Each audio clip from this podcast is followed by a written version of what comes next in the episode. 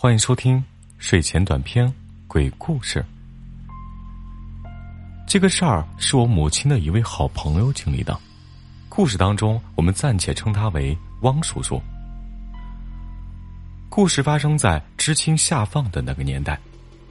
汪叔叔的同学被下放到我们这里的一个山区林场。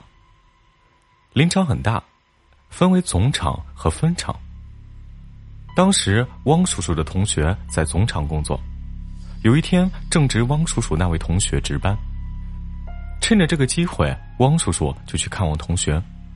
好友之间多年未见，必定有很多话想说。说着说着，就忘记了时间，从下午一直聊到了凌晨的一点多钟。这时，值班电话响了，电话那头传来很急切的声音，说是啊。二分厂起了火，要汪叔叔那位同学马上赶过去。放下电话，那位同学准备起身就走。汪叔叔看到自己一人坐在这方圆几里都没有人烟的总厂驻地，也没有什么事情可做，加上心里有些害怕，就提出了和同学一起去二分厂。那会儿的条件比较艰苦，路况不好。加上时间已经很晚，所以啊，没有车，只能靠步行去二分场。于是乎，穿上衣服和鞋帽，拿上手电，两个人就上了路。从总场到二分场要翻过两座小山岭，路途虽然不算遥远，但步行起来也要一个来小时。天上的月亮和繁星显得影影绰绰，别有一番意境。如果没有下面的事情发生，我相信这会是一个令人怀念的子夜。话归正题，两个人顶着月光，踏着山路，边走边聊。一路前行，大概翻过了一个小山岭的时候，两个人看见前面有个人头上围着围巾，上身打着赤膊，肩上扛着扁担的汉子朝他们迎面走来。一开始，两个人心想着这可能也是林场的工作人员，所以啊，当这个人和他们擦肩而过的时候，汪叔叔那位同学就问：“老乡，前面二分场的火灭了没？”那人回答：“还有什么火呀？早就完了。”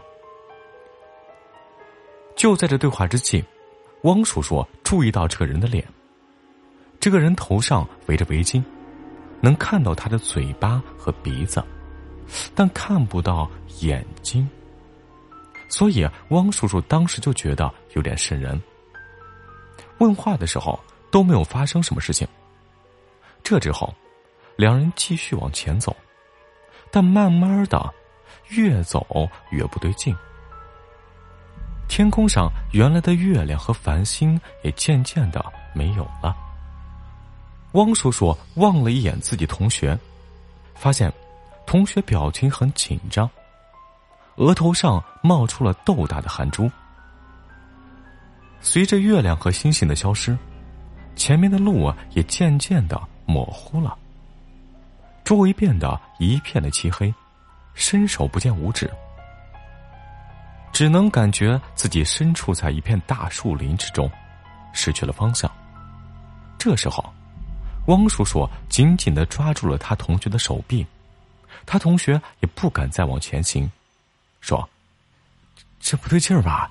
我们不能再往前走了。”于是乎，两人停下来，谁也不敢再往前走上一步。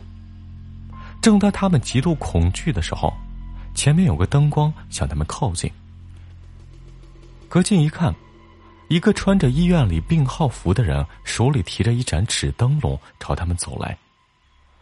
看到这里，汪叔叔的同学说：“哎，不要紧了，就跟他走。”就这样，汪叔叔死死拽着同学的手臂，跟着那个来历不明的人往前走。没走多久，那个人拐了个弯，突然就不见了。随后呢，天上的月亮和星星也像刚出发时一样，慢慢的亮了起来。两个人往前一看，已经到了宿舍门口。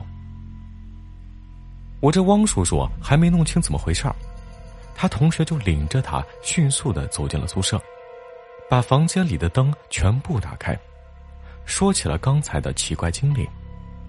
同学说：“哎，你知不知道，刚刚提灯笼的是谁？那个是我已去世的父亲。”看着汪叔叔一脸疑惑，同学继续说道：“我呀，有六个兄弟姐妹，我是最小的。当时我父亲在弥留之际，我是最后一个赶到家里的。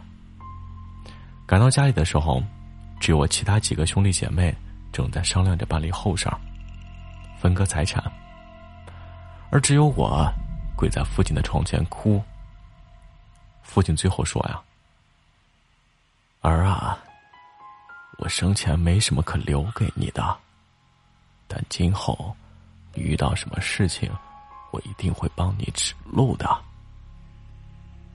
我现在想想呀，刚开始遇到那个扛扁担的人，可能是我们这里俗称的拦路鬼。他从我们身边走过的时候，我就觉得不对劲，因为我看不到他的五官。后来啊，果真被拦住了。要不是我父亲及时出现给我们指路，我们今天呀，指不定要发生什么事儿呢。至今说起这段经历，汪叔叔还是心有余悸。